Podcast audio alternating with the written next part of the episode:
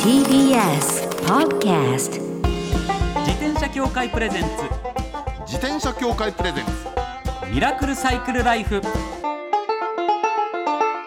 今週も始まりました自転車協会プレゼンツミラクルサイクルライフパーソナリティの石井正則です北聡です自転車って楽しいを合言葉にサイクルライフの魅力をお伝えする自転車エンターテインメント番組ですはいまずはこちらのコーナーから週刊自転車ニュース当番組が独断で選んだ気になる自転車ニュースまずはこちら静岡県伊豆市が自転車も登場する市の PR 動画を公開また静岡ですねそうなんです伊豆市のはい YouTube 公式チャンネルで公開されたそうなんですけど動画はおよそ19分その中にドラマ仕立てのサイクリングシーンが登場するんだそうですはいえー女性がですね、はい神奈川沿いから修善寺温泉など市内全域を周遊、さらにですうね、ん菊池豊市長も登場して、西伊豆スカイラインを競技用自転車で疾走うん市長が競技用自転車で疾走ですよ、ロードバイク乗ってってことですよねですよね、はい、で大人になっても伊豆市の自然は楽しいよと PR するシーンもあるんだそうですうんまあまあでもねこの伊豆市っていうのも、はい前からちょっと自転車えらい力入ってますよねそうです自よね転車観光っていうのがね、はいすごいなあ結構自然も気持ちいいし、はいあと、僕結構静岡行くんですけど、はい伊豆の方ってうんちょっと電車的なアクセス行きにくい場所も多いんですよね。あそうですね行き確にかくいに、ところに結構スポット、うんいいスポットがあったりとか、はいこれね自転車頑張るとうん達成感ある場所多いんですよね、かもしれないねアップダウンすごいですしアッねプダウンはすごいの。だそけうどなんですそよのアップダウンの先に何かあるじゃないですか、はいそれこそなんか石川さゆりが歌うような風景みたいなのがね、はいい、っぱいあってらして天城を越えたくなりますからねね常連の滝ですよ、はいねいいですよね、乗り応えもあるし、うん気持ちいいしみたいなそうですね皆さんもぜひとも伊豆市の YouTube 公式チャンネルぜひチェックしていただきたいと思います、さあ続いてはこちらです自転車を壁にかけるのに最適なハンガーこれ良さそうな感じがするんですよねこれなんだはい、これはですねニュースサイトグッズプレスによりますとタートルプランニングというところから発売された壁掛けサイクルハンガーは強力吸盤式で壁に貼り付けるタイプ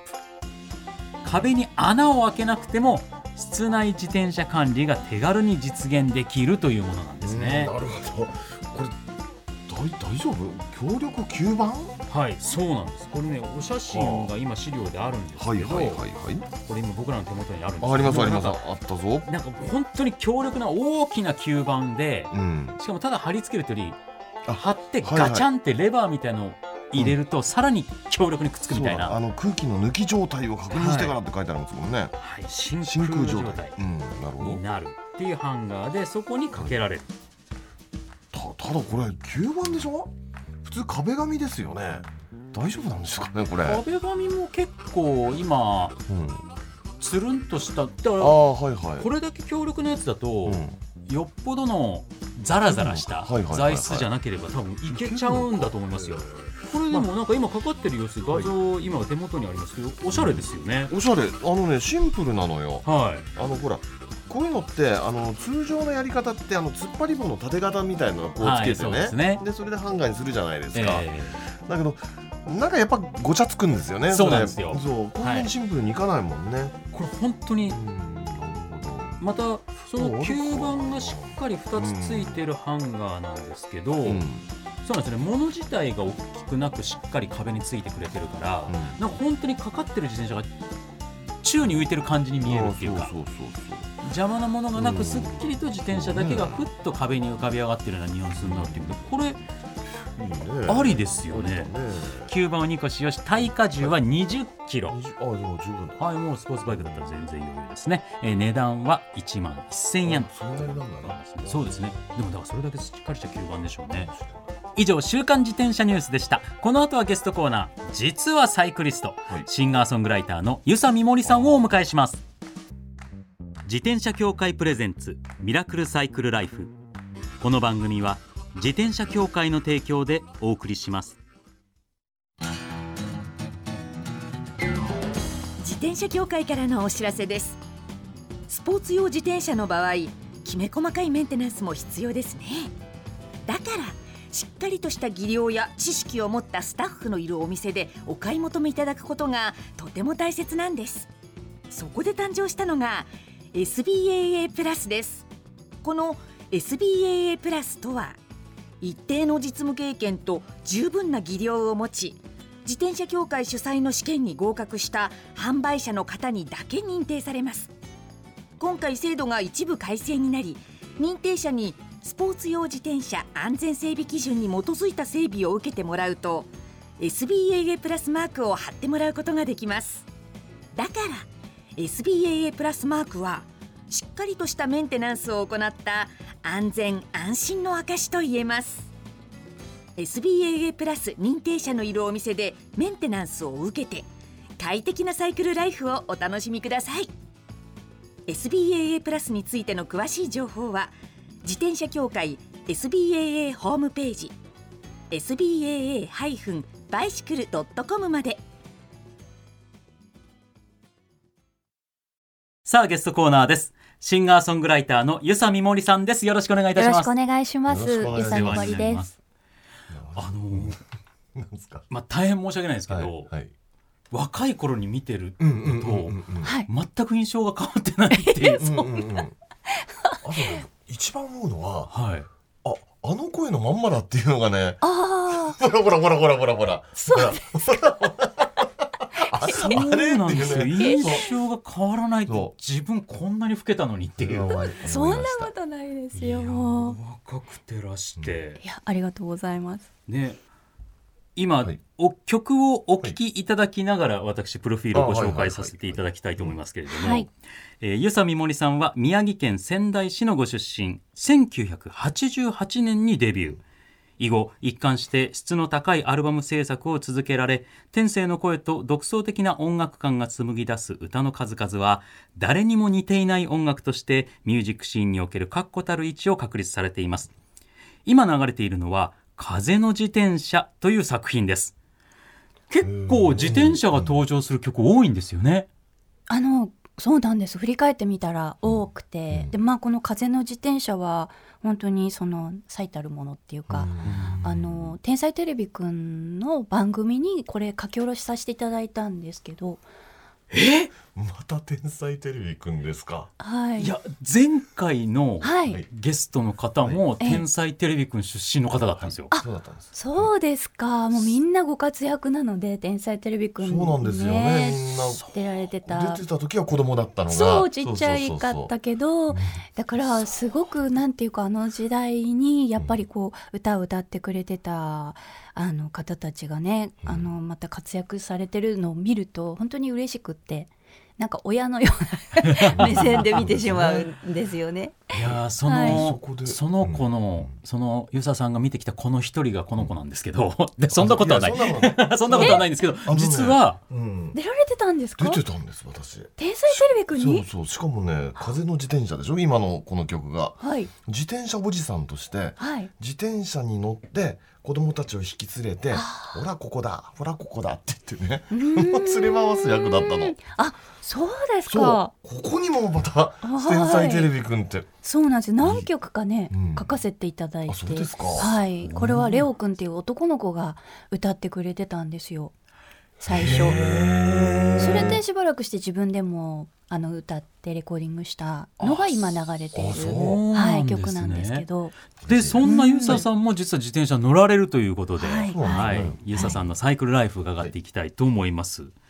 まず子供の頃から紐解きたいんですけども、ええ子供の頃の自転車の思い出っていうとなんか、はいあのー私はあの祖父が、はいおじいさんがええ自転車が大好きでおお当時サイクリングクラブに入ってたんですねうん地あじゃ元あの結構本格的うに、ん、なんかやっていてあのよくあの地元の新聞にあのこんな元気なおじいちゃんがっていうありますよね。あありますね。おじいちゃんがこれからサイクリンググに行きますみたいなこう手振ってる写真が載ったりとかあ、それは相当だ。うんなんかそういう感じであのいたおじいちゃんだったのであの孫にはみんなおじいちゃんから自転車を買って。してもらってたっていうへーあだおじいちゃんが好きだから孫にはもういい自転車乗いいせてあげ自たい転車そうですで買ってくれたんですけど、はい、私なんか全然乗れなくて、あそうなんです かしばらくそのまま置いてあっえそてれいくつぐらいの時ですかそれはひどいですようん1年生の時に買ってもらって、はい乗れたのが6年あ生そうえ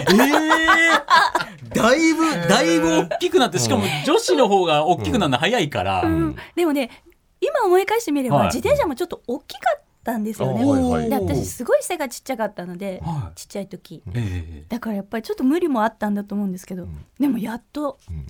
中学校に入る前に乗れるようになえってあーでそこからはすごく乗ってましたう。んそうか、はいやっぱ乗れた時嬉しかったでしょすごくねえ 嬉しかったのとなんかもう本当に一仕事終えたみたいなあそうで すか充足感がもう本当に泣きながら乗ってましたからで6年生で乗れるようになると、もう中学高校ってなると、うん通学とかにも自転車使ったりすることがありますよね、うんねもう乗ってましたいや中学はもうあの乗る必要がないぐらいの場所だったのででもあのピアノのレッスンに行く時とかああのー習ってたかうらんそういう時は乗ってましたね。なるほどうんもうピアノのレッスンしててほしいですよね、うあのなんかイメージぴったりやぱねそうぴったりピアノのレッスンにそうです自転車で行ってたっていう絵がそうそうこんなに浮かぶ人いないってぐら いゆささんの雰囲気前のが顎にね、あのツェルミーとか入ってるね。前のそう入っててねそうそそうそううですピアノの本が入ってていやすごいわか る可愛いありがとうございますごい素敵 と思います。えじゃあうん東京のうん方にいらしたのは、うんはい本当にこの音楽でデビューされてからなんですか、えーとね大学で東京に来ましてそうすると結構大学キャンパスライフなんて一番うん自転車乗る、自転車乗ってましたね、うんやっぱり大学の周りとかはい国そういう音でしょ。そうですですよ国ね立音大です、はいいいとこ自転車で走るにはすごくいいとかで。ねなんかあ国っ立ちなのんて方のはそうでいすそう武か蔵野的なはいですね、はいあそこ気持ちいいですよねあのエリアはそうですね玉川上水とかなのでそうだ。そうだそうだそうだいいとこですはいそれもまた絵浮かびますね 思います ね。大学時代のゆささんがそう気です持かちよくありがとうあございのます辺りを走っている自転車で、はいもう絵浮かびますよもう曲流れてきそうですもんね風の自転車。 そう、もう風風のの自転自車転車絶対流れてくるって感じですよう。んそれで今も自転車乗られてるっていうふうにねそうなんです聞ねいてるんですけど今も乗ってますどんな自転車なんですか。あのーなんて言うんですかね部分的にこうここのパーツはこれがいいとかあの選んでこう、作ってくれる、はあい。の国産のですけど、へうん。でえも。普通のママチャリじゃなくて、うん、こだわりの自転車みたいな感じのう。ん、こだわりっていうなんですかね、うんでもなんかあの、うんそういうあ、そうですか。はすいごい自な転車でそういうふうにへー選んだんですか、うん自分でハンドルはこうハするンとかドルはこれでって、うんこのなんていうんですか U 字型ので少しこう下がってあ、はいは取っ手い。がプ下ロがムっナードハンドルってやつであね。プロムあナードハンのドあルれでですしかょ。縦に持つやつでしょ。そう横のあのあフのラットバーのこういうんじゃなくて。あじゃなくてこうなんか縦棒みたいなこねっちの方そうがですよね。はいはいはいはい。いちょっとママチャリチックだけそうどですそう持ですちやすいっていう結構ちょっとクラシックなイメージそうそうそうそうハンドルですうんそうね。ですね、それであのフットペダルあフットペダル間違えたた。いやいフやいやッいやトブレーキあフットブレーキあフットブレーキなんですか。あほう結構でもそう日本では珍しい。珍しいけどヨーロッパではね割と見るんです。あそういそううそもうそのうなんですうねんあれでしょ。あの逆回転させると止まるってやつでしょ。そうなんですそうそうそうただそれだとコース私タあーブレーキ。うんあの安心できないのはで、い。ハあはンドあいレルハンドバブーレーレキバーはいはいははいい。それもつけてああ。そうなんだ。それ両方は安全でいいやん。はいうんそれは一番安全ですよ。そううんあれだからあの、うんヨーロッパの方だとうん子供向けの自転車にもコースターブレーキを置いてうきんますよね。うんあのうんまだ手の力がうん握力がうん弱いからうんブレーキをしっかり握れないはい子供用うにん結構足だとまだ力がうんあーしっかり止まれるからっそうですねていうんでコースターブレーキ使われてるっていうへーだからその両方があるっていうのは安全面としてはいいですよね。はいもううんなんかどのエピソードもうんユサさんですね。なんか浮かぶんですよ。さあそれはやっぱり風の自転車をという曲を書かれるなっていうのはすごい伝わってくる。うんさあここではい一曲そんなユサさんの曲をお送りしたいと思います。はい曲紹介の方ユサさんの方からお願いいたします。あはいあのつい先日あの6月23日にリリースされたんですけど、あのニューアルバム「潮騒」の中から「鼓動」っていう曲を聴いてください。ニューアルバム「潮祭」より遊佐美森さんで「鼓動」をお送りしていますいやもうこの曲をバックに遊佐さんにちょっとその自転車乗っていただいて玉川上水あたりそれを8ミリ回した映像と重ね合わせてちょっと見たいなっていうなんかそういう絵がこう浮かんでくる感じでしたね。この潮祭ってアルバムは潮祭みたいな感じなイメージがするんですよね。ありがとうごはざい、いいます。や本当統一されてるなっていう感あじでね、いいなっていう。ーそうですねあの今海の近くに住んでいて、ああそうなんですね。はい、だからなんかこう海の音っていうのがこう自分の中のすごいベースになってるような音、あ、そうですか。あー鎌倉に住んでるのであ、そうですなか。るほど。それでこういうアルバムになってるっていうのもあるかな。いいやすい。ごいアルバム聴かあせじてもゃあらって本ます当にそうなんだ。うんその世界観は絶対的に崩れないんですけど、一曲一曲それぞれ違う、うんそれぞれ違うのに世界観はバラバラになってないっていう、うんやっぱりユーサさんの世界観っていうのはそんな風に思いましすたごいなと思って聞いてありがとうございますぜひとも聞いていただきたいと思いますそしてライブがあるというお話なんですね、はい、あのなかなか今コンサート大変なんですけれどもね、はいえっと、9月にあの予定してます、はいで東京が9月2日3日と,、えっとルーテル市ヶ谷っていう教会で、へはーい、コンサートをやる予定で、うんうんあと、こはいう神戸がはい9月23日に海辺のポルカっていう新しいライブハウスで、はい、やる予定です。うわーこれはぜひとも皆さんね、はい、 ちょっとはい。目の前でそのね引田さんもおっしゃってましたけどその歌声とお話しされる声のイメージがぴったりそのまま入ってきたっていうお話されてましたけどなんか嬉しないんかねこうやって直接んゆささんの声を聞くとやっぱり生声っていうんですかはいっていいなっていう感じますねうんだからやっ本当ぱに今ライブとかコンサートとかやりにくいご時世だから余計こうやって生で聞く声そうがですね。ちょっとこうグッときちゃうっていうのはあるんですかね。あーねそうだと思いなんますよか私もあの歌える場があるっていうのは本当にグッときます。そうですよね。ぜひともこれ、その瞬間に立ち会っていただきたいと思います。ちょっとまだまだね、はい来週もお話の続き伺いたいと思います。はい、今週のゲストはシンガーソングライターの与謝美森さんでした。ありがとうあごりざいまがしとたうご。ざいましありがとうございたま。した。最後のコーナーはサイクル大辞典今回は SBAA プラス認定者の方に電話でご登場していただき実用的な自転車のお話を伺います今回は東京都江戸川区にありますサイクルピア桜井の桜井康介さんとお電話がつながっていますもしもーしあ、もしもし、あ桜井康介です。よろしくお願いいたします。どうも今回もよろしくお願いします。はい、お願いします。あります早速リスナーの方からの疑問にお答えいただきます今回大阪府の方です高俊さん44歳男性の方ですはい、いらっしゃいませ。ちょっとした遠出用にクロスバイクの購入を検討していますそこで質問です同じようなグレードのモデルでもディスクブレーキを搭載したものとリムブレーキを搭載したものがあってどっちがいいのか迷っていますそれぞれの違いを教えていただけないでしょうか最近本当増えましたもんね、ディスクブレーキ。いやだからもうすでにいろいろ調べてらっしゃるんですね、はいはいはい高俊さんは、ねその中でブレーキが違うなんだこれっていうことになってるみたいです、桜井さんこれどういうことなんでしょうかまずはリムブレーキについて解説お願いしますはい、えーリムブレーキとはですね、あのリムのサイドにブレーキゴムを当てて止めるブレーキのことです。まあなんか一般的な一般的なねイメージ、そうそうそうあーですよねブレーキのイメージしてもらえればいい感じですよねそうですね。で、リムブレーキ種類としては、えーキャリパーブレーキ、うんえーダブルピポットブレーキ、これはツーピポットブレーキとも言います。はい。はい、で、感知ブレーキと、えー V ブレーキがありまして。はいいろいろありますねで現在出回っているクロスバイクのリムブレーキは、まあ、V ブレーキがほとんどです。そうですね。で、まあ、V ブレーキのメリットなんですけども、はいえー本体価格とん修理が安くすそうる、ですね。あそう修理を安くするってことなんですね、はい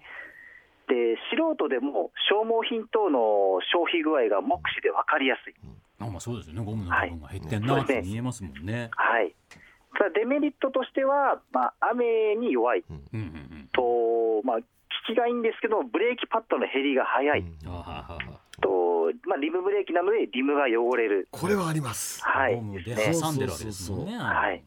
それプラスリムをブレーキに使うので、うんリムトラブルイコールブレーキトラブルになってしまう。ああ、それはそうですね。はいではディスクブレーキの方の解説お願いします。はいえー、ディスクブレーキとは、えーブレーキ専用のローターにディスクブレーキパッドを当てて止めるブレーキです。はいはい大きく分けると、機械式と油圧式の2種類があります。はいで機械式のメリットは、えー V ブレーキレバーが使えることがあると、えー油圧式に比べると本体価格が安いです。うーんははいい。ワイヤーで引っ張るんですもんね、これね。そうです、そうです。うんはい。で、あと油圧式に比べると、熱での影響が少ない。そう。はい。で、V ブレーキよりも効きが良くて、雨でも効きます。うんうんうんそうかはい。でデメリットは、はいパッドが摩耗するたびに調整が必要になりますうん。うんうんあと、まあ、素人の方だと、消耗品の消費具合が分かりにくいんあですか確かねに。わまあ見えないですからね。はい見えないですからねで、一方の油圧式なんですけども、まあ、まずメリットは、うんえー整備の頻度が少ない。うん。うんこれ先ほどのあの機械式の逆で、あのパッドが消耗しても自動で前に出してくれるんで、あ整備が少ないんですよそうなんだはははい自動整調整なのでう、んで雨でも効きます、はいえーレバーのタッチがすごい軽いです、ワイヤー軽いですよね、これは。はいえ驚ーきました、最初。はい、触れたあ時。今元に戻っちゃうんですけど、まあ、パッドが摩耗してもレバーの引き代がう変わらないんうん。ですね、であと制動力が抜群です。あはいだからデメリットとして、まあ、機械式に比べて先ほど言ったように、熱での影響が大きいそうなんだですね。ははいい、はい本体価格と修理価格が高い、また値段がなはい、で何かあった時のメンテナンスに時間がかかることがあります。す。そうか整備の頻度は少ないけどメンテナンスしなきゃいけないとなった場合時間がかかったりちそょうっですねとお値段も高くなっちゃううん本体価格もそうです高ねいし修理のする価格も高くなってしまはういという難しい部分さあ高俊さんはちょっとした遠出そ用うにクロスバイクの購入を検討しているということなんですけどはい、どんなことをポイントに選択したらいいですかねこれ、本当にですね、それぞれのメリット、デメリットがあるんで、個人的には、えー、と2択だと思ってるんですよ、はいえーと、機械式ディスクはなしで、うんうんうんリムブレーキかはい油圧ディスクがわかいいりとま思います。す。なるほどすごくわかりますはいもう値段次第ってことですね、 ということは。あーそうですねあのそう価格が違ってくるので、うんうんはい、あとやっぱりディスクブレーキの方がなんか見た目かっこよく感じるっていうのありますよね。それはあります。そうそう、まあ、もちろん好き好きなんですけど、私も好きですね。えーっと、 去年、小学校5年生の息子に、はいはい。油圧ディスクのクロスバイクを買いました。あ喜ぶでしょう。えーなるほどだからそういったことも含めてどっちかで決めるっていうのがいいんーじゃそうないでかすと。ね、ええただ今、トレンドはやっぱり油圧ディスクがトレンドですそうね。ですね、やっぱりね。正直うんはいでもしえかしたら高俊さんはクラシックな感じのものが好きな傾向があるなら、えあそうですねね。リムブレーキでもね、ええ全然いいかもしれないですし、リムブレだーキもありかですねはいらそこら辺はどちらも制動力はね、うんありますもんねちゃんとね。あるんですよねそうですね。ええですからしっかりとそのあたり値段も踏まえてご検討いただければと思います、そうですね。はい。桜井さんありがとうございましたありがとうございあまりがしとうございたま。した。以上サイクル大辞典でした自転車協会からのお知らせです街ではライト自体がついていない自転車やブレーキをかけてもちゃんと止まらない自転車を多く見かけますこれって安全面から考えるととても怖いですよねそこでみんなが安全な自転車に乗れるよう自転車協会では自転車安全基準を定めましたそしてその基準に適合した自転車にだけ貼られるのが BAA マークなんです自転車活用推進法のベースになっている交通政策基本計画では BAA マーク自転車の普及を推進することも謳われていますつまり BAA マークは国も認めた自転車の安全安心の目印ということですね自転車をお買い求めの際は BAA マークが貼ってあるかぜひチェックしてみてください BAA マーク自転車で交通ルールを守って安全安心なサイクルライフを BAA マークについての詳しい情報は自転車協会 BAA のウェブサイトまで